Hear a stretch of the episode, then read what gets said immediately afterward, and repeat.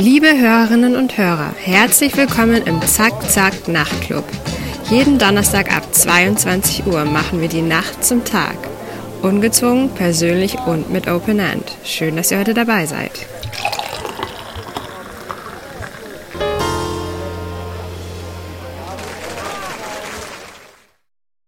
Liebe Hörerinnen und Hörer, heute spricht eine unbekannte Stimme. Mein Name ist Nina Bauer, ich bin auch ein Teil der Redaktion und ich werde heute mit einem Gast aus der, GAG, äh, aus der GAG 21 Franklinstraße über die Situation der Schüler während der Corona-Pandemie reden. Ja, hallo, ich möchte auch alle Hörer und Hörerinnen zu Hause begrüßen. Danke für die Einladung, Nina. Danke fürs Kommen. Dass ich kommen konnte. Gut, ähm, jetzt ist ja doch ein Jahr, über ein Jahr vergangen äh, seit den ganzen Lockdowns und seit Corona. Ähm, wie ist die aktuelle Situation der Schüler und Lehrer und auch der Eltern? Ähm, herausfordernde Sache, vielleicht äh, stelle ich mir noch kurz vor, ja. Äh, ich ja, bitte. heiße Daniela, ja, kein Problem. Ich heiße Daniela Fröhlich. Ich unterrichte, wie du schon richtig gesagt hast, im 21. Bezirk in einem Gymnasium ähm, ich unterrichte seit fast 20 Jahren, ähm, nicht durchgehend an einem Gymnasium, war vorher an einer Hack, ähm, dann war ich ein Jahr in Irland, habe eine Auszeit genommen und seitdem, seit 2006, glaube ich, bin ich im 21er und unterrichte Deutsch, Psychologie und Philosophie, vorwiegend Oberstufe, aber auch immer wieder Unterstufe und habe auch in der Schule so ein paar Zusatzfunktionen ähm, übernommen im Laufe der Zeit. Also ich bin für die Peers verantwortlich, das sind so Streitschlichter, Mediatoren, ich mache soziales Lernen und ich äh, mache Bildungsberatung. Das ist so die Schnittstelle zwischen Schulpsychologie und, und Anlaufstelle für Schüler und Schülerinnen. Mhm. Gut, dann werde ich mal die Frage nochmal wiederholen. Ich ein bisschen überrumpelt. Ähm, jetzt so nach über einem Jahr Corona, wie ist denn die Situation der Schüler, Lehrer und Eltern allgemein? Ähm, grober Überblick. Grober Überblick. Wo beginne ich? Vielleicht bei mir als Lehrerin. Äh, herausfordernd. Also es werden eigentlich, es kommen wöchentlich andere Vorgaben. Äh, man kann sich eigentlich auf nichts einstellen. Äh, wir sind sehr gefordert in allen Bereichen ob das jetzt ähm, Präsenzunterricht in Form von Schichtbetrieb ist, ob das äh, reiner ähm, Home Learning, reines Home Learning zu Hause ist. Ähm, es funktioniert dieses Jahr ein bisschen besser, was die digitalen ähm, ähm, Grundlagen, also diese, Herausforderungen betrifft, als der erste Lockdown, würde ich sagen, weil die meisten Schüler und Schülerinnen schon Geräte haben und dass es uns nicht ganz kalt erwischt hat. Mhm. Aber nach wie vor kämpfen wir sehr, ähm, äh, an die Schüler heranzukommen. Das Unterrichten ist etwas gänzlich anderes, wenn man also man kann sich meinen Tag derzeit so vorstellen, dass ich habe heute sechs Stunden gehabt, nein, fünf Stunden, Entschuldigung, danach noch ein Gespräch mit einem Schüler. Ich schaue fünf Stunden in den schwarzen Kasten rein. Mhm, das ja. verstehe ich jetzt ein bisschen herausfordernd ist. Aber ganz kurz zu den Maßnahmen. Ähm, findest du, sie reichen oder sind sie übertrieben? Wie schätzt du die aktuellen Maßnahmen in den Schulen ein? Oh, in den Schulen ist schwer zu sagen. Ich meine, zunächst gab es eigentlich immer nur die Maßnahmen, entweder Maske oder Zusperren. Äh, viel gab's nicht. Jetzt kam das Test noch hinzu. Das hat uns für eine riesige Herausforderung in der Schule gestellt, muss ich sagen. Äh, man muss sich vorstellen, in unserer Schule sind an die 1000 Leute. Das ist wie eine Kleingemeinde. Und dementsprechend war das auch zu organisieren. Dieses doch zweimal in der Woche Testen der Schüler und Schülerinnen. Zusätzlich kommt dann, wenn Schüler und Schülerinnen an die Schule kommen für Schularbeiten, dann mussten sie auch zusätzlich getestet werden. Das war ein Organisationsaufwand, den man sich eigentlich äh, nicht vorstellen kann. Beziehungsweise gibt's halt kein Unterstützungspersonal. Mhm. Und das macht das Ganze schon sehr schwer. Und da haben viele, äh, viele extra Meter gemacht. Unser Sekretariat ist eigentlich nur damit beschäftigt, diese Tests zu verteilen und so weiter. Ähm, ja, sehr, sehr äh, herausfordernd. Und deswegen natürlich in, muss man anders sehen, es gibt Ansteckungen. Ich muss auch sagen, bei uns war vor den Osterferien auch zum ersten Mal die Situation, dass ich gefühlt habe, also die Fälle nehmen deutlich zu in unseren mhm. Klassen. Also es ist nicht nur mehr äh, eine Ausnahme, sondern ich habe eine äh, Matura-Klasse, da waren, glaube ich, zu einer Zeit dann fünf infiziert. Also man hat es dann schon gespürt. Mhm, ähm, ja. Ich denke, die meisten von uns Lehrern sind jetzt zumindest erst geimpft. Ja, jetzt ist die Hoffnung, dass wir halt da doch irgendwie bald wieder zurückkommen, damit die Schüler und Schülerinnen wieder in die Schule kommen können, alle. Mhm, Stichwort Impfungen. Ähm, da gab es ja eine äh, Welle von ausgefallenen äh, Lehrern in Vorarlberg, weil sie alle am selben Tag geimpft wurden. Hat, äh, gab es das Problem auch am GRG 21, dass Nein. viele an einem Tag geimpft wurden und dann dass die, das Immunsystem das nicht so gut vertragen hat, beziehungsweise angeschlagen hat und dass dann viele Lehrer ausgefallen sind? Nein, eigentlich gar nicht. Das war kurz die Befürchtung und man hat äh, auch an uns herangetragen, glaube ich, äh, äh, seitens des Bildungsministeriums, sich das irgendwie zu überlegen, wie man das sich einteilt. Aber also das hätten wir nicht auch noch geschafft, das mhm. zu organisieren. Aber nachdem jeder sich sowieso einen Termin wählen konnte, war das, ich würde sagen, fast über eine Woche verteilt diese Termine, die meisten waren vor dem Wochenende, brav wie wir Lehrer und Lehrerinnen sind, waren wir dann am Wochenende krank. Und es muss schon sagen, es hat fast jeder äh, oder jede Nebenwirkungen schon gehabt, ja. Mhm. Aber es kam. Und wovon kannst du behaupten, dass es gut läuft jetzt mit den ganzen, äh, mit dem Schichtbetrieb und den, mit dem Distance Learning äh, nach einem Jahr Erfahrung? Was äh, findest du läuft gut? Mhm. Ähm, vielleicht von meinem, also für mich ist Schichtbetrieb so ein bisschen, also das ist das Allerschwierigste eigentlich, mhm. äh, deswegen lasse ich das einmal kurz weg. Ja. Äh, vielleicht mit dem Distance Learning, also was schon funktioniert ist, ich glaube, dass die Kinder und Jugendlichen extrem viel gelernt haben, was, was bedeutet, äh, digital vernetzt zu sein. Ich denke mir, äh, jeder von uns ist froh, wenn er in die Arbeit gehen kann und nicht im Homeoffice sitzt oder man bekommt von der Arbeit einen Computer zur Verfügung gestellt oder kann sich an jemanden wenden, wenn etwas nicht funktioniert. Das haben diese Kinder und Jugendlichen alle nicht. Also die müssen sich das wirklich natürlich fragen Sie, können Sie uns fragen, aber wir sind ja auch keine Experten und Experten. Genau, das wollte ich auch gerade fragen. Würdest du meinen, du bist jetzt zum Technikexperten geworden? Also in gewissen Bereichen wahrscheinlich schon, ja.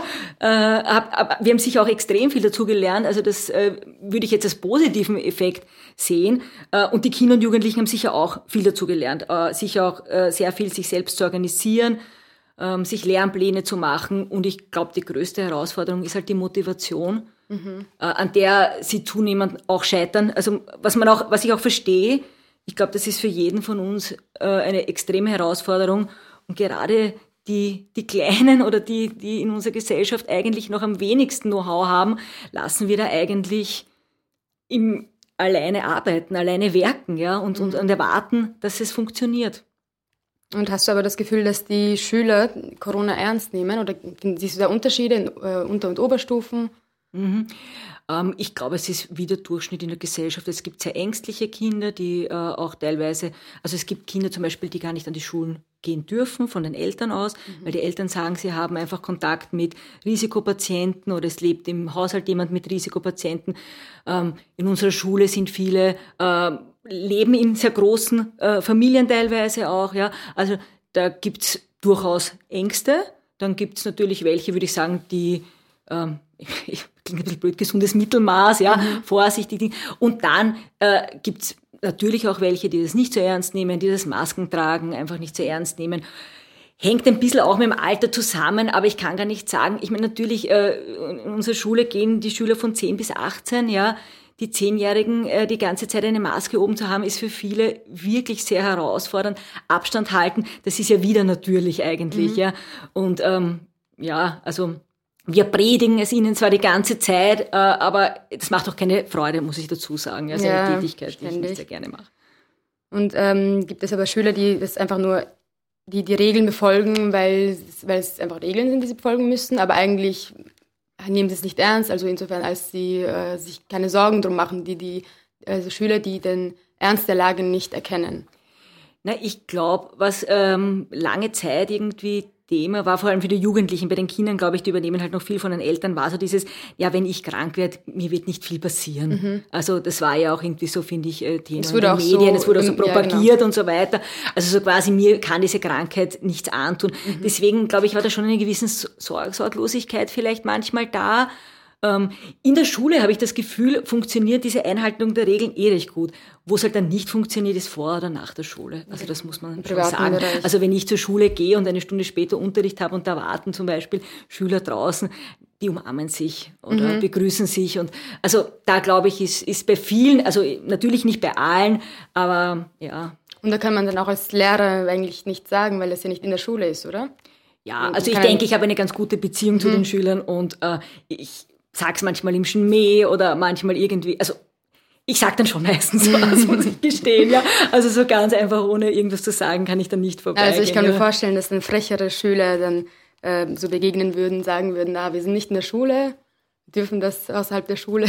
Ja, naja, ich denke, das ist halt äh, auch eine Art von Erziehungsarbeit. Ich meine, man weiß ja auch nicht, wie in Familien das Thema überhaupt besprochen wird. Ja, mhm. äh, viele gehen vielleicht äh, da auch anders um, als jetzt vielleicht der Mainstream oder, oder die, die Medien äh, sagen, man soll damit umgehen. Ja, wir sind ja dann noch einmal eine andere Ebene und ich denke da schon, dass wir auch eine Verantwortung haben, den Schülern klarzumachen, dass es eigentlich schon auch eine sehr ernste Situation ist. Und natürlich auch mit ihrem Zutun, wenn sie sich dann halten, dass die Situation besser wird und wir dann bald in die Normalität kommen. Also mit dem versuchen wir sie ein bisschen zu ködern. Mhm. Äh, jetzt nach einem Jahr wird es halt schwer. Ne? Also es, die, dieser Zeitraum ist sehr lang für Kinder und Jugendliche. Und ein ähm, Ende ist jetzt auch nicht absehbar. Und ein Ende, also. genau, also man kann ihnen kaum ja. irgendwie sagen, ähm, ja, in zwei Wochen haben wir es geschafft. Mhm. Das fehlt ein bisschen, ja. Und das fehlt den Jugendlichen und Kindern, also diese Perspektive. Ähm, Stichwort Erziehung. Du bist ja ähm, auch Mutter. Wie erlebst du das eigentlich aus der Perspektive? Ähm, deine Tochter geht jetzt in die zweite Klasse, zweite Klasse ja. Gymnasium. Wie erlebst du denn das aus der Perspektive als Elternteil? Wie tut sie sich mit dem Distance Learning? Wie ist es für dich als Elternteil, sie dabei zu unterstützen, mhm. gleichzeitig aber auch selber zu unterrichten?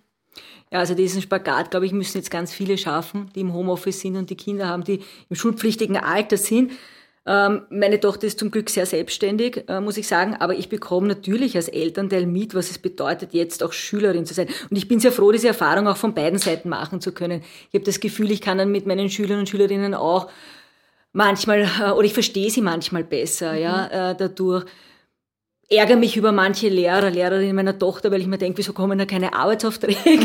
Ja, wo ich mir dann denke, äh, ich, also ganz, also alles dabei, ja. Äh, dann, weiß ich nicht, sie hatte Mathematik-Schularbeit, ich habe Gefühl, gerade Mathematik zu erlernen in, in so einer Situation zu Hause ist extrem herausfordernd. Mhm. Also da war mein Mann und ich dann auch, also ich kenne mich auch wieder bei Thermen aus, also ja, also man, man übernimmt auf einmal Funktionen, die man eigentlich sonst ja nicht hatte, außer Kinder natürlich manchmal kommen und Hilfe brauchen. Aber ich bin eher eine Verfechterin oder hoffe, dass viel eigentlich in der Schule gelernt und dort abgedeckt wird und dass es dann nicht das Elternhaus braucht, damit ein Schulerfolg mhm. stattfindet.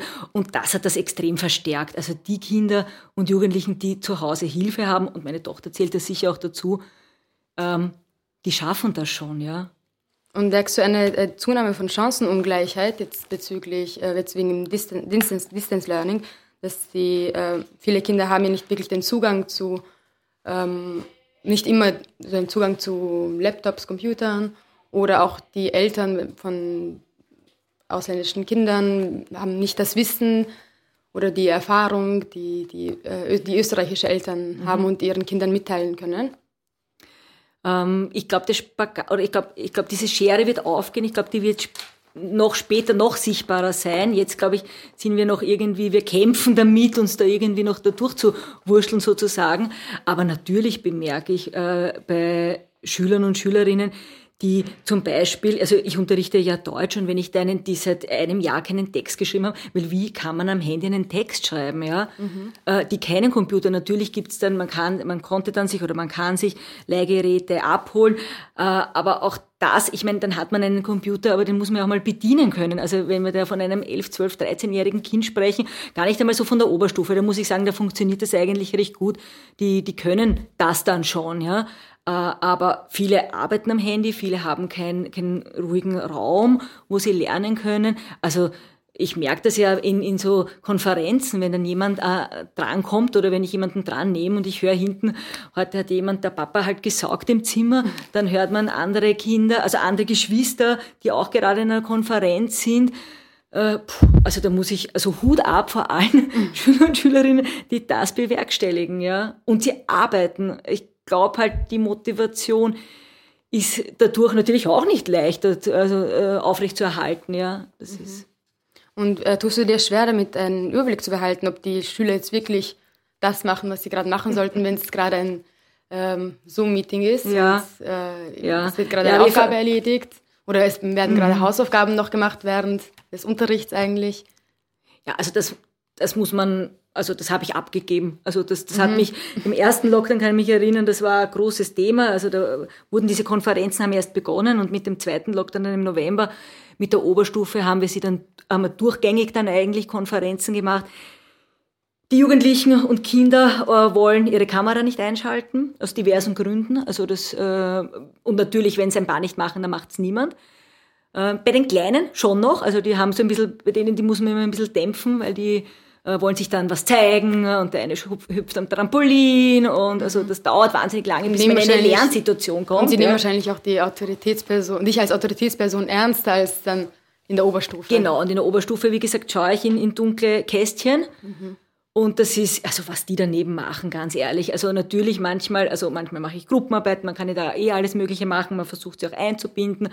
Aber ob die im Bett sitzen, das nur angeschaltet haben, natürlich gibt's das. Also wenn man dann nachfragt, meistens waren sie dann immer alle auf der Toilette. Mhm. ja. Gut, dann äh, zur äh, psychischen Gesundheit der Schüler, was äh, eigentlich der Fokus äh, des heutigen Night Talks ist. Ähm, warum glaubst du, trifft, also deiner Einschätzung nach, trifft die Corona-Pandemie die Psyche junger Menschen so stark? Ja, zunächst einmal glaube ich, ist es die Perspektivenlosigkeit, die, die sie so nicht erlebt haben. Ich glaube, sie erleben auch, dass Eltern verunsichert sind. Also sie erleben das ja aus einer kindlichen Perspektive heraus.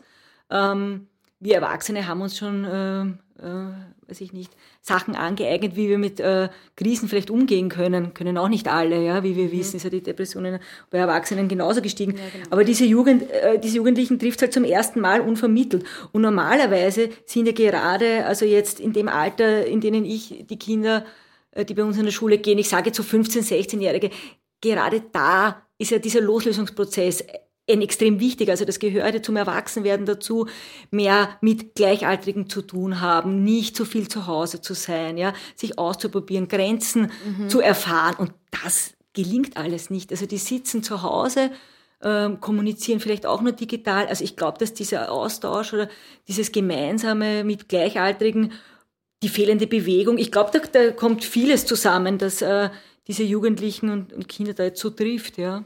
Und wie erlebst du das als Bildungsberaterin? Du hast ja dann noch ein bisschen persönlicheren Zugang auch zu den Schülern und berätst mhm. sie. Wie erlebst du das äh, wenn, mit, ihren, äh, mit ihrer Psyche? Siehst du da irgendwelche ja, also ich, ich kann zum Beispiel nur äh, ein Beispiel geben. Also wir einmal im Monat kommt zu uns die Schulpsychologin.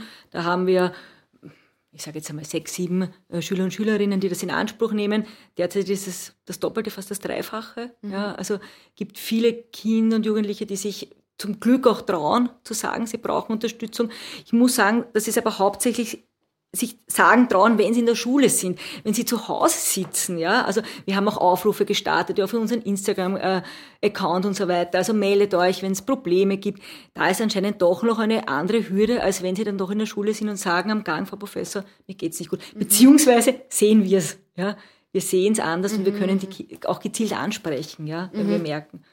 Und ähm, gehst du dann mehr auf ähm, persönlich auf die Schüler zu und versuchst irgendwie zu erfragen, wie es ihnen geht, wenn du weißt, da ist, ein, ähm, da ist eine prekäre Situation dahinter bei den Schülern? Ja, also ich nehme da viel Zeit. Ich mache das gemeinsam mit einer Kollegin. Ich würde sagen, wir haben jede Woche beide ein, zwei, drei Stunden äh, sind wir beschäftigt mit ja, genau solchen Gesprächen, äh, wie wir es vorher skizziert haben. Ja, es geht mir nicht besonders gut. Äh, und wir versuchen halt gemeinsam Lösungen äh, zu suchen, die ja äh, manchmal gelingen mhm. Äh, und, und, und manchmal braucht es halt ein bisschen eine Zeit. Äh, wie gesagt, also ich habe das Gefühl, wenn, wenn man präsent ist, dann können es die Schüler auch anders annehmen. Ich habe auch ein, zwei Beratungen jetzt schon online abgehalten.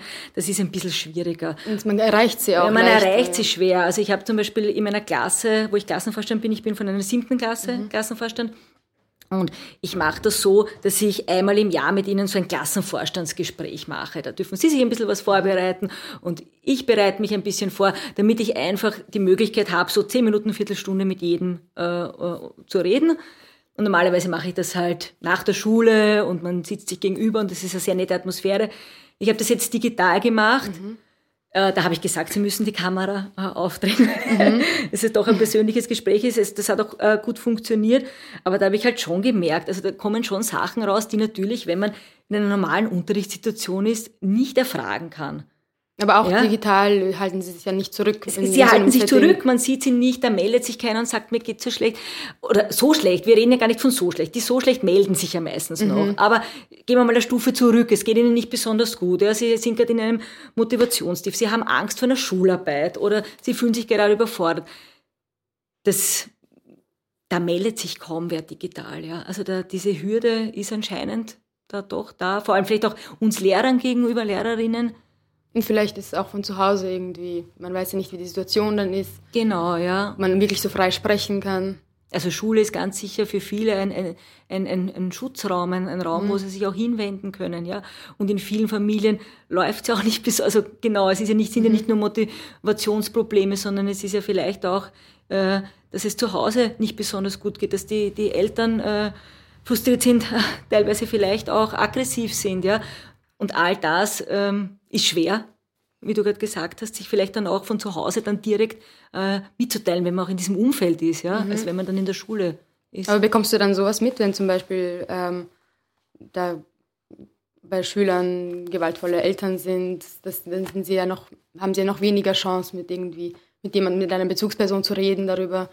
Bekommst du das dann irgendwie trotzdem mit durch, äh, durch die Gemütslage der Schüler bei Videokonferenzen oder Schichtbetrieb, da gibt es ja eh auch Präsenz. Also wie gesagt, nur im Schichtbetrieb, ja. Also mhm. nur wenn sie wirklich an der Schule sind. Ich kann, also ich kann mich an wirklich an keine Situation erinnern, vielleicht hat meine Kollegin eine Situation gehabt, aber äh, wirklich in diesem Distance Learning, reinem Distance Learning, äh, hat sich da keiner äh, ich meine, es gab Fälle oder es gab Situationen, wo wir im Vorfeld schon wussten von davor, dass es Schwierigkeiten gibt. Die haben wir dann auch gezielt angesprochen. Aber dass sich von so aus jemand gemeldet hat, das war dann alles. Also der Lockdown war aus und am nächsten Tag waren wirklich, äh, also nach dem Wochenende, einige Schüler und Schülerinnen da und haben gesagt, Hilfe.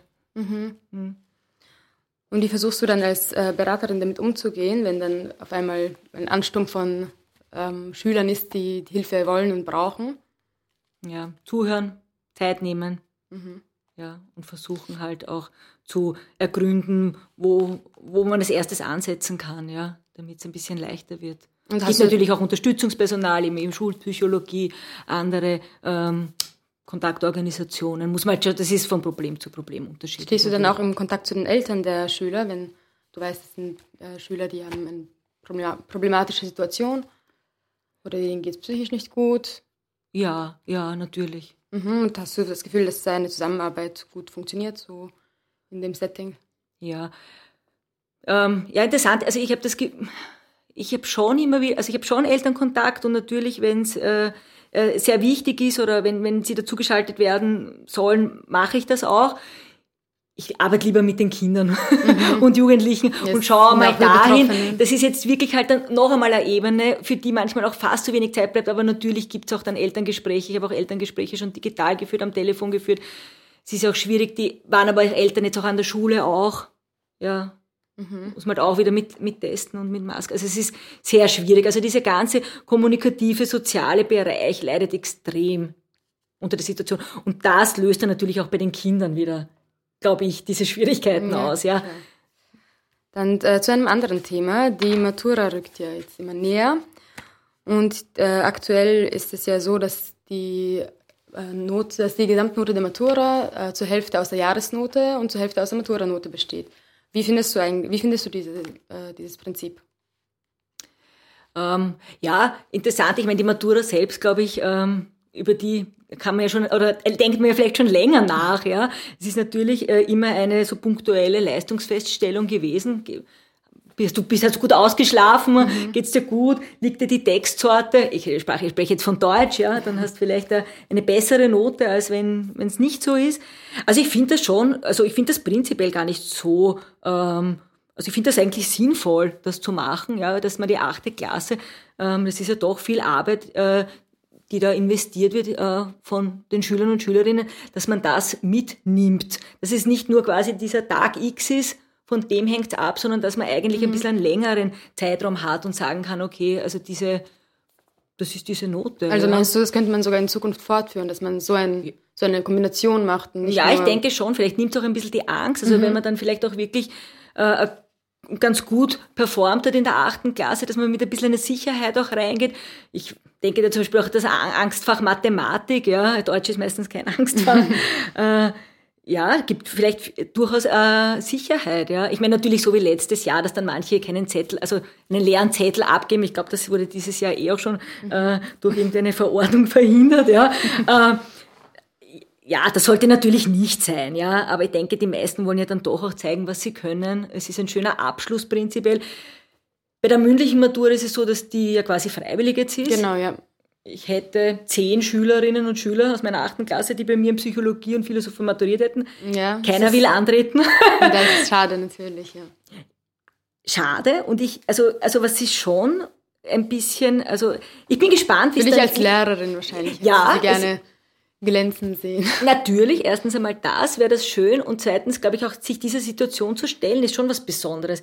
Ich meine, du hast eine ja auch maturiert, Prüfung, ja, ja. ja, so eine mündliche Prüfung vor seiner Kommission, ja. das ist schon etwas anderes. Das erste Mal etwas Besonderes, ja. man sich das erste Mal so eine große Sache, wo man sich vorbereiten muss, wo man vor einer Kommission spricht. Ja, das ist schon sehr etwas Offizielles, was man haben sollte. Also mir hat die mündliche Matura sogar am meisten Spaß gemacht und auch zum Beispiel diese VWA-Präsentationen. Genau, das war eigentlich yes. auch immer sehr, ich muss sagen, als Lehrerin fast ergreifend, ja. Also, ja, ja, ich, also wenn ich als Klassenvorstand sieht man ja dann doch alle mhm. äh, Kandidaten und Kandidatinnen seiner Klasse und also ich finde, das hat extrem viel Spaß gemacht. Ja, das Spannend, Gefühl fehlt sich ja auch den Schülern. Ähm, das, das, man fiebert füreinander mit, man schaut sich die Präsentationen an, man ist aufgeregt zusammen vorher und dann, dann ist man erleichtert zusammen nachher das, für, das entgeht den ganzen Maturanten dieses Jahr und letztes Jahr auch. Entgeht und man versteht auch, dass sie sagen, nein, das tue ich mir nicht an. Ja, also klar. das ist schon noch normal. Also mhm. äh, verstehen ja, ich auch nicht Eben, es, äh, wahrscheinlich äh, ich, ich auch nicht. Ja. Aber äh, das ist halt ein bisschen schade, ja. Und Auf jeden Fall, ja. Wenn man bedenkt, was für Erfahrungen man dadurch sammelt. Aber ja, äh, durch den Druck ist es. Ja, weil ich mir denke, vielleicht die nächste große Prüfung ist dann irgendeine Einstiegsprüfung an der Universität. Mhm. Also es hat schon irgendwie. Ist aber nicht mehr so offiziell und feierlich. Wieder. Nein, das stimmt. Ja, es fehlt, es fehlt der Abschluss dann. Ja, mhm, auf jeden Fall, ja. Das stimmt. Und letztes Jahr gab es ja angeblich, ähm, wurden ja viel mehr Klauseln verteilt und es, es, die Lehrer waren nachsichtiger, hieß es, wenn es darum ging, die Schüler ähm, durchzulassen. Ähm, hast du das Gefühl, dass es dieses Jahr auch so ist? Letztes Jahr war ja die Situation neu und man kannte sich noch, man kannte es auch nicht aus. Mittlerweile kennt man es ja schon. Hast du das Gefühl, es ist immer noch so, dass die Lehrer nachsichtiger mit den Schülern sind, wenn es um die Benotung geht, mhm. weil sie das ja nicht mehr so ja. messen können? Es ist, ich würde sagen, es ist unterschiedlich. Mhm. Äh, gehen äh, Lehrer und Lehrerinnen unterschiedlich mit der Situation um. Das Schwierige ist halt, dass die Leistungsbeurteilung, also dass sich alles äh, verändert hat, aber die Leistungsbeurteilungsverordnung nicht. Das heißt, also es wurde jetzt zwar Schularbeiten gestrichen, aber es bedeutet, also es ist trotzdem für uns extrem schwer ähm, festzustellen, ähm, natürlich Mitarbeit und so weiter, aber Mitarbeit in, mit einem im digitalen Lernen mhm, ist so schwer, nicht, ja. Also ich habe auch mit einigen Schülern gesprochen, die zum Beispiel jetzt einen Fünfeinhalber gehabt haben, die gesagt haben, wie kann ich mich äh, verbessern äh, im, im Unterricht, ja, äh, aufzeigen, ja, okay, dann gibt es ein paar, aber es, man sieht ja nicht, was sie machen, wie sie es tun. Es ist wirklich, wirklich schwierig. Ähm, ja, also ich denke, alle die, die zeigen, dass sie können, wollen, es ist schon natürlich beides, ja. Also natürlich es nur wollen reicht halt auch nicht auf. Es macht mir eher ein bisschen Sorge, dass viele, also es wurde ja wieder angedeutet, dass man, dass diese Klausel dieses Jahr, also nicht nur angedeutet, ich glaube, mhm. das ist jetzt schon, also falls sich nicht noch was ändert, so, dass man auch wieder mit einem nicht genügend aufsteigt und dass ähm, tendenziell eher auch milder sein sollte, oder so habe ich gehört. Ähm, dass für viele das ähm, nicht gut ist. Also mhm. die, die steigen jetzt auf und auf und denen fehlt halt ganz viel, ja, weil dann halt da mal Nachsicht und da mal Nachsicht. Also für viele, also Wiederholen einer Klasse ist nicht per se eine Strafe. Mhm. Und da gehen wahrscheinlich so ähm, eher, es gibt ja in jeder Klasse diese ruhigen, braven Schüler, die gehen wahrscheinlich im Online-Unterricht erst recht unter, wenn die sonst auch im normalen äh, Klassenraum untergehen, weil sie sich eben durch ihre ruhige Art eher zurückhalten. Wie, äh, wie siehst du das im Online-Unterricht? Ja, muss ich dir recht geben. Ähm, ein paar überraschen, die, die, äh, wo ich das Gefühl gehabt habe, die sind im, im Unterricht eher ruhig. Die waren dann am Anfang vor allem digital sehr präsent. Mhm. Ähm, ich muss sagen, jetzt, also mit der Dauer des Lockdowns, also werden alle immer weniger präsent. Mhm. Äh, also auch die, die äh, anfangs sehr mitgearbeitet haben oder die auch jetzt im Unterricht, im Schichtbetrieb wirklich da sind. Ja, wobei ich sagen muss, auch, auch nach dem langen Lockdown der Oberstufe, also die zu motivieren, auch in der Klasse wieder, war extrem schwer. Also sie, sie haben echt das Gefühl, es ist, pff, es ist eh egal ein bisschen, ja.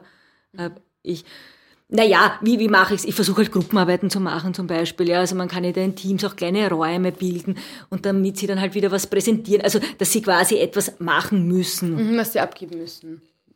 Damit genau. Aber mhm. natürlich muss man halt auch wieder sagen, die sitzen wahrscheinlich sechs Stunden vorm Computer, wenn sie ein Wahlpflichtfach haben, die Oberstufe manchmal acht Stunden, ja. Hm. Mag wahrscheinlich, also muss ich das finde ich mal vorstellen, ja? ja? Acht Stunden, jede Stunde, jede 50 Minuten kommt wer anderer ja. quasi online. Für die Lehrer ist ja auch eine Herausforderung. Und für uns auch, ja, ja natürlich, ja. Also heute zum Beispiel in der fünften Stunde, da habe ich eine Doppelstunde Deutsch in einer ersten Klasse und habe dann nach einem Mädchen gefragt, weil ich wollte, dass das was sagt. Hat sie gesagt, ne, meine Mama hat gesagt, ich muss jetzt etwas essen, weil ich habe seit in der Früh äh, sitze ich, ja, mhm. und danach habe ich noch Oje. eine Stunde, ja. Und na, das ist einem ja, also ja, ja. oft manchmal gar nicht bewusst, ja. Natürlich, ja. Und ähm, wie funktioniert das denn mit den Kollegen, die der Austausch, die Zusammenarbeit. Oft äh, gibt es ja auch äh, Unterrichtsstunden, wo zwei Lehrer sind oder wie, wie ist allgemeine Stimmung zwischen den Kollegen? Ich würde sagen, das Konferenzzimmer fehlt. Mhm. also der, der Ort, wo man sich auch zumindest nur für fünf Minuten begegnet, äh, kurz einmal einen Kaffee trinkt, abstimmt, kurz was abspricht, auch nämlich gerade so wichtige Informationen wie, wie geht's dem Schüler oder was ist mit dem, hast du mitbekommen das, ist der schon wieder äh, gekommen, mhm. also das sind so Kleinigkeiten, die man sich jetzt auch nicht schreibt. Ja, ich schreibe jetzt nicht, also der Schüler war jetzt nicht da oder der ist zu spät gekommen. Aber wenn mhm. mir die mhm. Kollegin oder der Kollege am Gang äh, entgegenkommt und ich weiß, das ist der Klassenvorstand und, und das passiert schon öfters oder so, dann kann ich ihn kurz ansprechen. Ja, also auch die, überprüfen. Ja, also ich denke mal, das wird eh, das ist in jeder Firma wahrscheinlich, die im Homeoffice genau, ist, fehlt dieser, dieser äh, soziale Austausch. Wir haben es versucht im ersten Lockdown, da haben wir gemacht so ein so eine gemeinsame freiwilliges Treffen einmal in der Woche, so kollegialer Austausch online, ja. Das war vor allem geprägt von, äh, wie machst du das, äh, wie, mhm. wie, wie, ja, wie funktioniert das, genau, ja, weil wir da halt auch äh, unterschiedliches Know-how haben auf unterschiedlichen Stufen, ja. Mhm. Also so ein bisschen Hilfe und, und Fragestellung und Hilfe, äh, Hilfsangebot. Ja, also ich genieße es, ich gehe sehr gerne in die Schule. Mhm. Ich habe sehr, sehr liebe Kollegen und Kolleginnen. Mir fehlt es schon sehr stark, wenn ich zu Hause bin. Mhm. Und, und, auch so die Tatsache, dass Exkursionen wegfallen, ist ja sicher auch ja, also das ist, ich finde, das ist halt alles das, was Schule dann besonders macht. Genau, fehlt, ja. ja. Also der, der Unterricht an sich äh, ist manchmal spannend, manchmal äh, unterhaltsam, manchmal anstrengend, manchmal langweilig, was auch immer, ja. Aber ich finde gerade so Sachen, wenn von außen jemand dazugeht, wenn man mal ins Theater der geht. Der Teil in der Schule, der das, Spaß macht. Ja, genau. Skikurse, das, so, so genau, weit, äh, ja, also die alle ausgefallen sind dort, wo es soziales Lernen gibt, nicht nur unter den Kindern, sondern wo man auch als Lehrer oder Lehrerin die Kinder anders kennenlernen und, und anders begegnen kann, auch. Klassengemeinschaft, ja. all das fehlt halt. Und das, dieses Wegbrechen finde ich, also ich habe es eh schon vorher ein paar Mal gesagt, ist, dass dieses soziale Kit äh, mhm. fehlt. Also das tut schon sehr weh. Mhm. Und das finde ich ist, ist, ist ganz speziell. Also ich habe auch da äh, Euro, europäische Projekte zum Beispiel gemacht und betreut. Das Erasmus-Projekt hast du auch gemacht, oder? Genau. Äh, und ich habe mich erst letztens mit Kollegen aus, aus den unterschiedlichen Ländern ausgetauscht. Das war eigentlich sehr interessant. Also wir haben derzeit zwar keine Erasmus-Projekte. In welchen Ländern, wenn ich fragen darf? Äh, wir haben ein, ein, Projekt gehabt mit Estland, Portugal, Slowenien und Ungarn. Mhm. Und ähm, wir sind da jetzt nominiert worden für einen, für einen Award. Herzlichen äh, Glückwunsch. Ja, danke. Ja, mal schauen. Äh, für so Innovative Teaching, mhm. Äh, für dieses Projekt eben. Und da habe ich mich eben ausgetauscht und wollte wissen, ob sie diese Info auch bekommen haben. Also ich war einfach nur neugierig. Und dann hat sich aber Diskussion darüber, oder wir haben dann uns ein bisschen ausgetauscht, wie es uns in den einzelnen Ländern geht. Fand ich auch sehr spannend dann, ja. Kann man sehen. dann eigentlich so ein Erasmus-Projekt, da würden ja auch zum Beispiel Gastschüler eigentlich dann in das jeweilige Land reisen. Kann man sowas eigentlich äh, mit auch während Corona veranstalten, digital eben? Ja, genau. Also das äh, passiert halt jetzt alles digital. Mhm. Ähm, ich habe damit keine Erfahrung, weil ich es eben jetzt gerade nicht mache. Bin froh, dass ich derzeit kein Erasmus-Projekt mhm. habe, weil ich muss sagen, dann noch einmal alles digital zu machen, weil genau das Spannende ist, ist ja, Reisen, nach Portugal ja. zu reisen, in einer portugiesischen genau. Familie zu sein, mhm. dann nach Estland zu kommen, da den Unterschied zu sehen. Also deswegen gibt's ja diese Erasmus-Projekte. Mhm. Also, dass man einander begegnet, damit man voneinander lernt. Und ich meine, die Kinder, die chatten ja so auch. Also das ist ja, für sie jetzt stimmt. nicht so besonders wahrscheinlich, digital wahrscheinlich mit jemandem vernetzt zu sein. Ja. ja. ja. also das ja, ist, ist so wie eine Briefkorrespondenz führen, wie man das früher vielleicht gemacht hat. Genau. ja, das macht aber dann nicht mehr, das macht man dann wahrscheinlich nicht, weil das Besondere eben das Reisen ist. Und nochmal kurz zu den Maturanten. Äh, die werden ja vorbereitet. Wie hast du das Gefühl, sie stehen mehr unter Druck jetzt während, wegen der Situation? Äh, die Schüler sagen mir oder rückmelden mir, es geht, mhm. es ist okay. Sie ja. Äh, werden ja eigentlich dann, ich meine, in der achten Klasse hat man dann auch schon ein bisschen mehr Verantwortung mhm. und ist disziplinierter, aber manche brauchen dann trotzdem ein bisschen. Ja, na, sie sind schon recht fokussiert. Sie wissen, also quasi ist das, das ist das letzte Jahr jetzt die VWA-Präsentation ist weggefallen. Das war schon auch immer so mhm. zwei, drei Wochen, die, wo sie nur damit beschäftigt waren, wie, wie, ja, die wie Präsentation habe ich sogar als eher lustig empfunden. also das Schreiben war ja, anstrengend. Da haben sie auch ein bisschen länger Zeit bekommen. Ah ja, das wurde um zwei Wochen verlängert. Ja, ja. es ist ja jetzt auch der Termin ein bisschen weiter nach hinten gesetzt worden. Also ich glaube, also das das ist kein Problem. Also ja, die Hauptfächer, die sie da machen müssen, also wo sie antreten müssen. Mündlich müssen sie da. Mündlich müssen sie nicht. Ich glaube, also da fühlen sie sich, meine Schüler zumindest, also äh, und Hauptfächer sind dann auch nur Mathe, Deutsch, Englisch? Mathe, Deutsch, oder? Englisch und man kann schon auch ein, ein viertes Fach. Aber das macht dann wahrscheinlich Das muss man jetzt auch nicht, glaube ich. Okay. Ja. Es wird jetzt, glaube ich, vermerkt im, im Zeugnis so irgendwie, also aber also nachdem ich äh, die, meine Klasse nur im Psychophilo habe, da erkundige mich eher nur um so, so, so sozial. Mhm. Hast du eine achte Klasse dieses Jahr in Deutsch? In Deutsch nicht, nein. Ich habe eine siebte Klasse in Deutsch. Da mache ich mir ein bisschen mehr Sorgen, interessanterweise, weil die haben jetzt dann doch zwei Jahre fast, also jetzt eineinhalb Jahre Lockdown gehabt. Und da merke ich schon, also, huh, das ist. Äh, da geht die Puste aus. Bin gespannt, ja, wie es den nachfolgenden Generationen, ob man da auch noch Rücksicht nehmen wird, ja. Mhm, sie machen, sie wissen wahrscheinlich auch nicht dann, wie es äh, für sie nächstes Jahr sein wird, worauf sie sich vorbereiten müssen, was auf sie zukommen könnte, ob das weiterhin ja. so sein wird wie dieses Jahr oder. Ja, na alle, alle die, die quasi einen Übertritt in ein anderes Schulsystem mhm. haben, finde ich, sind schon sehr herausgefordert. Also ich habe jetzt eine erste Klasse zum Beispiel, also die mhm. quasi aus der Volksschule gekommen ist, da haben viele eigentlich in Deutsch noch gar keinen Text geschrieben gehabt, ja, weil die Schularbeiten in der Volksschule funktionieren ein bisschen anders, mit Grammatikteilen und so Lesekompetenz. Und dann kommen sie ins Gymnasium und müssen auf einmal eine Stunde lang einen Text schreiben, ja. Mhm. Also das ist, und jetzt in dem Jahr auch noch einmal schwierig, weil einen Text natürlich zu schreiben und auch äh, zu verbessern digital, ah, das ist schon sehr, sehr schwierig, muss ich sagen. Ja. Aber Sie schreiben den Text ähm, am Computer und schicken ihn dann quasi dir, oder? Ja, das ist also die Oberstufe natürlich. Mhm. In der vierten, also ich habe eine vierte Klasse, da funktioniert es auch noch gut. In der ersten Klasse, da sind wir wieder dabei, wo man sagen muss, wenn die Eltern, äh, wenn es da Eltern gibt, die den Kindern quasi erklären, wie man am Computer ein Word-Dokument bearbeitet und schreibt, dann können die das. Die meisten schreiben es händisch ins Heft und machen ein Foto. Okay, und das Verbessern ist dann... Das, das Verbessern schwierig. ist ein Wahnsinn. Also okay. entweder warte ich dann, bis der Lockdown vorbei ist, naja, oder teilweise, ich habe es auch probiert, ich habe verschiedene äh, Möglichkeiten äh, äh ausprobiert, habe es ausgedruckt, dann drüber geschrieben und dann eingescannt. Aber das kann man, also das ist wirklich eine, so eine große Herausforderung. Schwierig, schwierig. Äh, weil du von, vom Übergang geredet hast. Äh, der Übergang von der Unterstufe zur Oberstufe ist ja eigentlich auch ein großer Sprung. Ich kann mich erinnern, ich habe mir äh, schwer getan damit. Ähm, wie empfindest du das jetzt, die diesjährigen Fünften? Hast du eine fünfte Klasse oder kannst du das Na, einschätzen, wie das für sie ist? nicht. Hm, ich habe jetzt gerade eine vierte Klasse, die sind sehr, das sind sehr viele recht immer, ja, schon nervös, mhm. weil viele in eine, eine berufsbildende Schule wechseln und dann kommen sie ja wieder aus unterschiedlichen Schulen zusammen. Eher wie wird das sein? Mhm. Ähm, na, fünfte Klasse habe ich jetzt eigentlich so keinen Einblick. Okay, also meine Schwester beschwert sich ähm, immer auch über die Nebenfächer, die sehr viel verlangen und äh, sagt immer, also sie beschwert sich darüber, dass es ja nur Nebenfächer sind. Findest du, es ist gerechtfertigt von einem Biologielehrer, einem Musiklehrer, Geschichtelehrer, auch ähm, fordernde Aufgaben zu stellen in einer Zeit, wo die Schüler schon, eh schon so, so unter Druck gesetzt sind und sich schwer tun mit dem ganzen Distance Learning? Ähm, also prinzipiell ähm, fordern ist ja nicht per se schlecht. Mhm. Ja.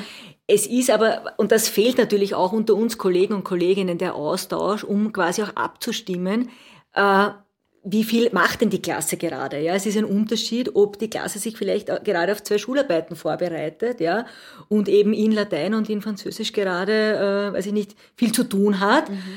Und ich dann quasi noch als äh, äh, Nebenfach, sagen wir mal, ich habe jetzt auch mhm. Psychologie und Philosophie als Nebenfach und ich komme dann Das hört man ganz ungern, oder? Als äh, Lehrer. Ja, nein, also das ist ein bisschen eine Wertigkeit, ja, äh, dass ich dann äh, sehr viel verlange das Problem ist, durch dieses Digitale ist es ein bisschen, hat sich's aufgeweicht. Also in Fächern eben so wie Biologie, Musik wird auf einmal ein längerer Arbeitsauftrag mhm. verlangt. Das heißt, es ist schon fast so was wie Hausübung. Was man und ja sonst nicht machen würde. Was man sonst nicht machen ja. würde. Und das nimmt dann schon einen, einen Raum ein, wo zum Glück viele Klassen auch sagen und sich äh, organisieren und sagen, stopp, es ist zu viel. Aber ganz ehrlich, das ist das Problem, dass man oft, also wenn nicht die Rückmeldung aus der Klasse kommt, dass man das oft gar nicht mitbekommt. Man arbeitet da vor sich mhm. hin. Wir, wir sind in diesem System Einzel oder als Einzelkämpferin erzogen worden, ein bisschen, würde ich sagen, ja. Also Natürlich sprechen, oder wir versuchen sie, aber dieser Austausch ist schwierig, ja. genau, ja. Ja, jeder ist mit seinem eigenen Fach beschäftigt. Ja. Und glaubst du, es wird Langzeitfolgen geben von dem Distance Learning, sowohl auf Schüler als auch auf Lehrer? Wird es da unterschiedliche Entwicklungen geben? Äh, man versucht ja, oder es ist ja angedacht, nächstes Jahr in der ersten Klasse mit der digitalen Lehre zu beginnen. Das heißt, die Kinder in der ersten Klasse erhalten, sollen erhalten einen Laptop oder ein Tablet. Ähm, es wird eine extreme äh, Umstellung bedeuten für den Unterricht an sich. Empfindest du es als ähm, gut, diese Art von Unterricht? Ich, ich bin da sehr, sehr gespalten. Ich denke, wir müssen natürlich mit der Zeit gehen und Sachen werden verlangt. Äh, aber es fehlt halt auch ein bisschen an Ausbildung äh, bei, bei uns, ja. Also ich muss sagen, ich, ich komme jetzt eh ganz gut zurecht, aber es fehlt mir so ein bisschen eine, also Schulbücher zum Beispiel, ja, also dass die digitalisiert sind, dass die Zusatzangebote haben, wo ich als Lehrer dann automatisch, wenn der Schüler XY seine Übung macht, weiß ich nicht, eine Rückmeldung bekommt, dass der, weiß ich nicht, 40 von 50 Punkten erreicht hat, das erwarte ich mir als Lehrer oder Lehrerin, ja, dass da uns unter die Arme gegriffen wird, weil damit, also äh, ich glaube, es ist nicht möglich, dass wir uns das alles äh, autodidaktisch anlernen. Der eine mehr, der andere weniger. Und ältere Kollegen tun sich wahrscheinlich auch nochmal schwieriger. Natürlich, ja. Also das ist, das ist, wuh. Also ja, da, da muss ich richtig durchatmen. Also ich glaube, dass das, dass das Schule schon neu dass Schule dann neu gedacht werden muss, aber in, in vielen Bereichen, ja. Wie gesagt, also es, es gehört sicher zum Leben dazu, aber wir arbeiten zum Beispiel auch mit, mit der Uni Wien. Wir haben so ein Projekt, äh, so ein, so ein Kooperationsprojekt, wo die Praxisforschung an der Uni Wien immer quasi an unserer Schule forscht. Und dieses Semester machen wir das zum Thema Kommunikation im, im, Digital, in der digitalen Medium, weil zum Beispiel da fehlt es wieder Schüler und Schülerinnen. Ja, wie kommuniziere ich mit Lehrern und Lehrerinnen? Was schreibe ich? Wie also das ist das ist so ein Riesenpaket, das da neu auf uns zukommt, ja, dass ich mich frage, wo wo wird das abgebildet? Wie ja wo nehmen wir die Ressourcen her? Mhm. Ja, in, in, in, ganz vielen verschiedenen Bereichen. Ja. Mhm. Und kannst du dir so einen Unterricht dann vorstellen, dass ähm, wenn, normal, wenn jetzt irgendwann mal wieder eine Normalität einkehren sollte und dann, weil der digitale Fortschritt so weit ist, dass man statt, dann, statt Büchern sitzt man dann mit Laptop, Laptops da, wo die Bücher dann drauf sind. Du, sitzt in einem, in einem, du bist dann in einem Klassenraum mit lauter Schülern, die alle vor einem Bildschirm sitzen eigentlich. Ähm, ich habe in meiner ersten Schule, in der ich unterrichte, in der Hack, das waren Laptop-Klassen mhm. äh, in der Oberstufe. Und ich kann mich erinnern, wenn die Jugendlichen diesen Laptop bek äh, bekommen haben, sind einmal die Noten in den Keller gestürzt bei allen, weil sie nichts anderes gemacht haben als gespielt mhm. darauf. Und auch äh, das Pausenverhalten war so interessant. Ja? Also wo sie davor irgendwie zusammengestanden sind, sind sie dann halt nur mehr vom Computer gesessen. Das war jetzt natürlich auch mit dem Handy ist das jetzt Thema, wobei bei uns an der Schule eigentlich Handyverbote sind. Und hält sich da wer dran? An die Hände. Das ist auch durch dieses Digitalisieren und, und, und Dings wieder aufgeweicht worden, ja. Mhm. Weil jetzt ist es ja auch so im Schichtbetrieb, drehe ich meinen Computer auch auf. ich unterrichte quasi die, die in der Klasse sind und nebenbei hören mir die zu oder ich involviere sie, je nachdem, die zu Hause sitzen. Also das ist eine absurde äh, Unterrichtssituation, würde ich sagen. Ja. Äh, also ich finde, es ist ein, ein, ein, ein Werkzeug, äh, ein, ein sehr, sehr sinnvolles Werkzeug. Ja. Also wenn es um Recherche geht, äh, um erleichtert auf jeden Fall sehr viele Arbeitsschritte. Genau, genau Arbeitsschritte. Aber ähm, also ich bin davon überzeugt, dass ganz viele hm, dass Schule viel mehr ist als ähm, Wissen zu vermitteln. Mhm. Und ob das alles über, die, über das Digitale geht, äh, wage ich zu bezweifeln. Gut, meine nächste Frage lautet, ähm, hast du das Gefühl, dass sich die Schüler vor und nach Corona verändert haben? Wie siehst du ihre Entwicklung in den letzten, im, im, über einem Jahr? Ähm, verändert. Also, naja, eh vielleicht ein bisschen das, was ich schon vorher skizziert habe. Äh, sie sind ruhiger geworden, sie sind passiver geworden, mhm.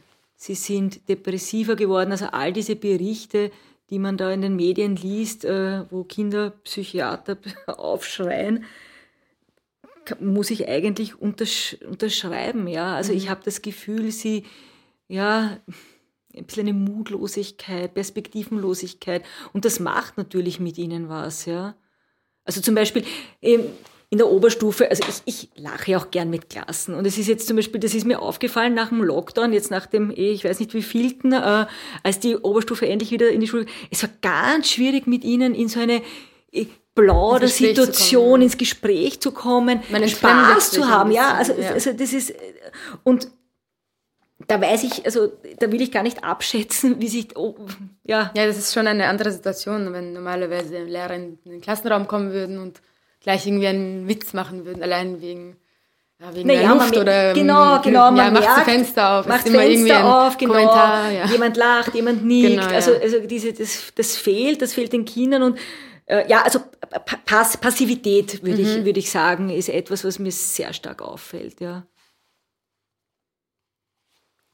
Und da ist es auch schwer, sie herauszubekommen. Und wie versuchst du es, also das trotz digitalem Unterricht? Ja, mit allen verschiedenen Methoden, die mir einfallen. Und manchmal bin auch ich ohnmächtig und denke mir, puh. Und mir geht es ja auch manchmal so, also es geht ja jedem so, ja, dass man sich manchmal denkt, äh, hm, hört das überhaupt noch auf? und, und, und man will, man will schon, also es ist schon mein Anspruch halt für die Kinder und Jugendlichen, das möglichst normal zu gestalten, ja, also ihnen diesen Rahmen zu geben, Schule funktioniert noch und wir sind da und sind ansprechbar. Manchmal hat man das Gefühl, oh, man weiß selbst nicht mehr noch, was normal ist. Mhm. Weil ich vorhin gefragt habe, wegen ähm, was gut läuft im Distance Learning nimmt deine, musst du weniger vorbereiten, weil es fällt irgendwie viel weg. Dadurch musst du dann irgendwie, hast du mehr Zeit, um dich auf einen Unterricht vorzubereiten, weil du nicht so viele verschiedene Sachen vorbereiten musst. Na, das wäre schön, es ist eigentlich das Gegenteil. ich brauche mehr, viel mehr Zeit zum Vorbereiten, weil halt, ja, so eine Einheit mit 50 Minuten digital muss anders vorbereitet werden als in der Klasse, ja.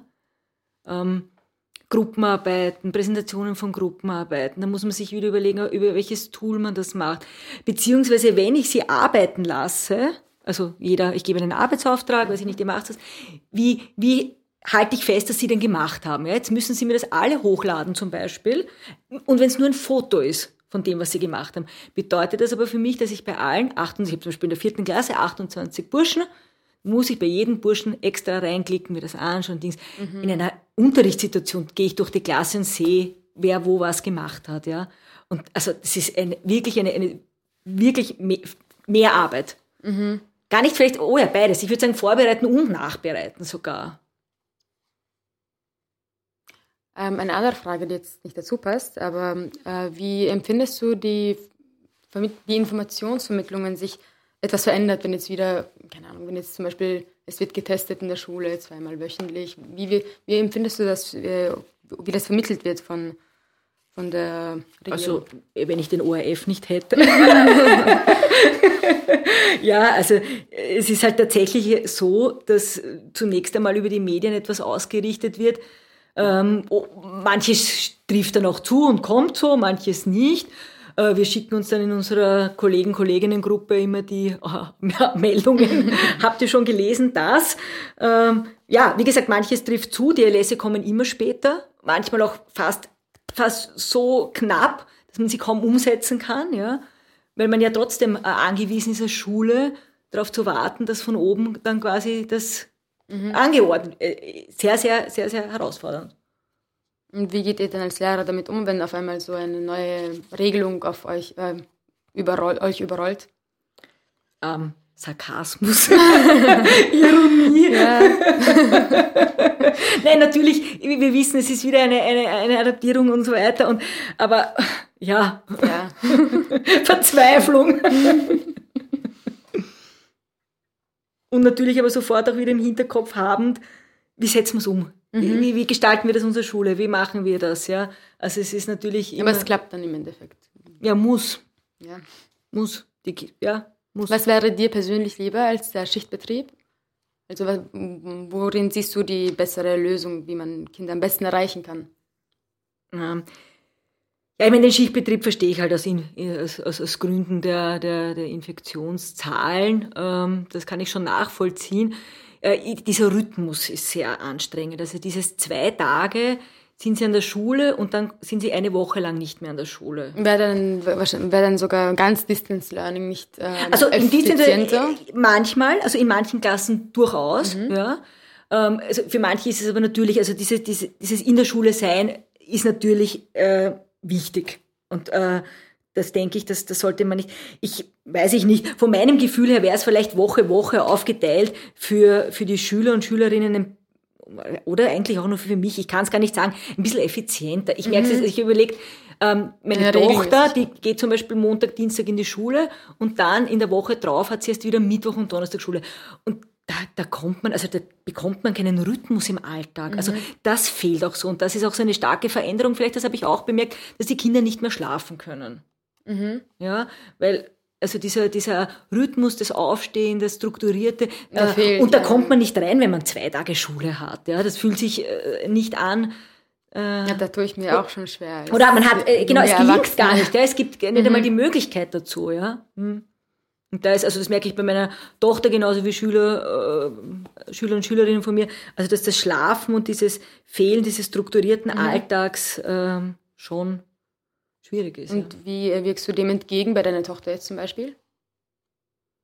Naja, wie wirke ich dem entgegen? Ähm, mit dem Schlafen? Mhm. Naja, es hat sich schon verschoben. Ne? Ähm, wenn du um acht erst quasi den Computer aufdrehen musst und im, also ich habe jetzt nicht das Gefühl, dass sie da so müde ist, ja, aber vor, ich meine, sie ist elf Jahre, vor zehn kann die nicht mehr einschlafen. Ja. Das war davor anders. Ich kann jetzt gar nicht sagen, ob das jetzt das Alter normal, ob es normal ist, ja, oder, aber ich denke, wenn sie jeden Tag um sieben Uhr aufstehen müsste oder um halb sieben und dann zur Schule gehen würde, an Schulwerk hätte und so weiter, äh, am Nachmittag in ihr Taekwondo-Training gehen mhm. würde, dann wäre sie schon schneller müde. Ja, ja. ja, Da fehlt natürlich auch die Bewegung, mhm. ja, also extrem. Und wenn der Körper, wenn man sich nicht bewegt, ja. Und also das ist, glaube ich, schon auch schwierig, dass die Kinder sich freiwillig bewegen. Also wenn es nicht jemand wirklich gerne macht, ist das wirklich etwas, wo, wo man den, den Weg des geringsten Widerstandes Die Möglichkeiten sind ja mhm, mhm, auch eingeschränkt, wenn die Eltern auch nicht immer Zeit haben, mit den Kindern das zu machen. Ja, äh, ja, wann? Also mhm. wirklich wann? Als Elternteil und, und dann. Wenn es dann die Kurse auch nicht gibt, die es sonst gäbe. Genau. Wobei die Turnkollegen und Kolleginnen sich eh alles Mögliche einfallen lassen, ja. Aber was machen, was, wie schaut eigentlich der Turnunterricht aus? Das interessiert mich jetzt. Ja, also teilweise äh, funktioniert das über Apps, wo sie bestimmte Wege, äh, Strecken gehen, mhm. laufen müssen. Ähm, meine Tochter, die hat zum Beispiel äh, die Parks in ihrer Umgebung bewerten mhm. müssen. Also die musste die Wege abgehen mit so einem Schrittzähler von der Schule zu den einzelnen Parks und die dann bewerten. Das wurde und dann, dann schulintern ausgewertet, bitte. Und dann auch einen Nachweis an die Turnlehrer schicken. Ja, genau. Äh, heute hatte sie eine Online-Stunde, da haben sie ähm, wie, heißt, wie hat das geheißen, irgendwas mit Pantomime. Ich habe es nur mitbekommen, weil sie mhm. so laut war. Also das ist natürlich auch was. Ja. Also sie sitzt im Nebenzimmer, hat Online-Unterricht, ich sitze äh, im anderen Zimmer, habe Unterricht. Dann habe ich kurz mein Mikrofon abgeschaltet und habe rübergeschrien, sie soll leiser sein.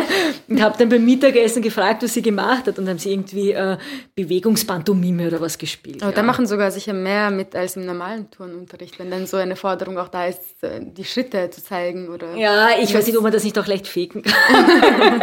ja, ob es nicht auch, auch, auch Tricks gibt, äh, äh, da irgendwie sich durchzuwursteln. Na gut, das war es dann auch schon mit meinen Fragen. Vielen Dank, dass du gekommen bist. Ja, herzlichen Dank für Mich die sehr Einladung. gefreut. Und ähm, liebe Zuhörerinnen und Zuhörer, euch wünsche ich eine gute Nacht.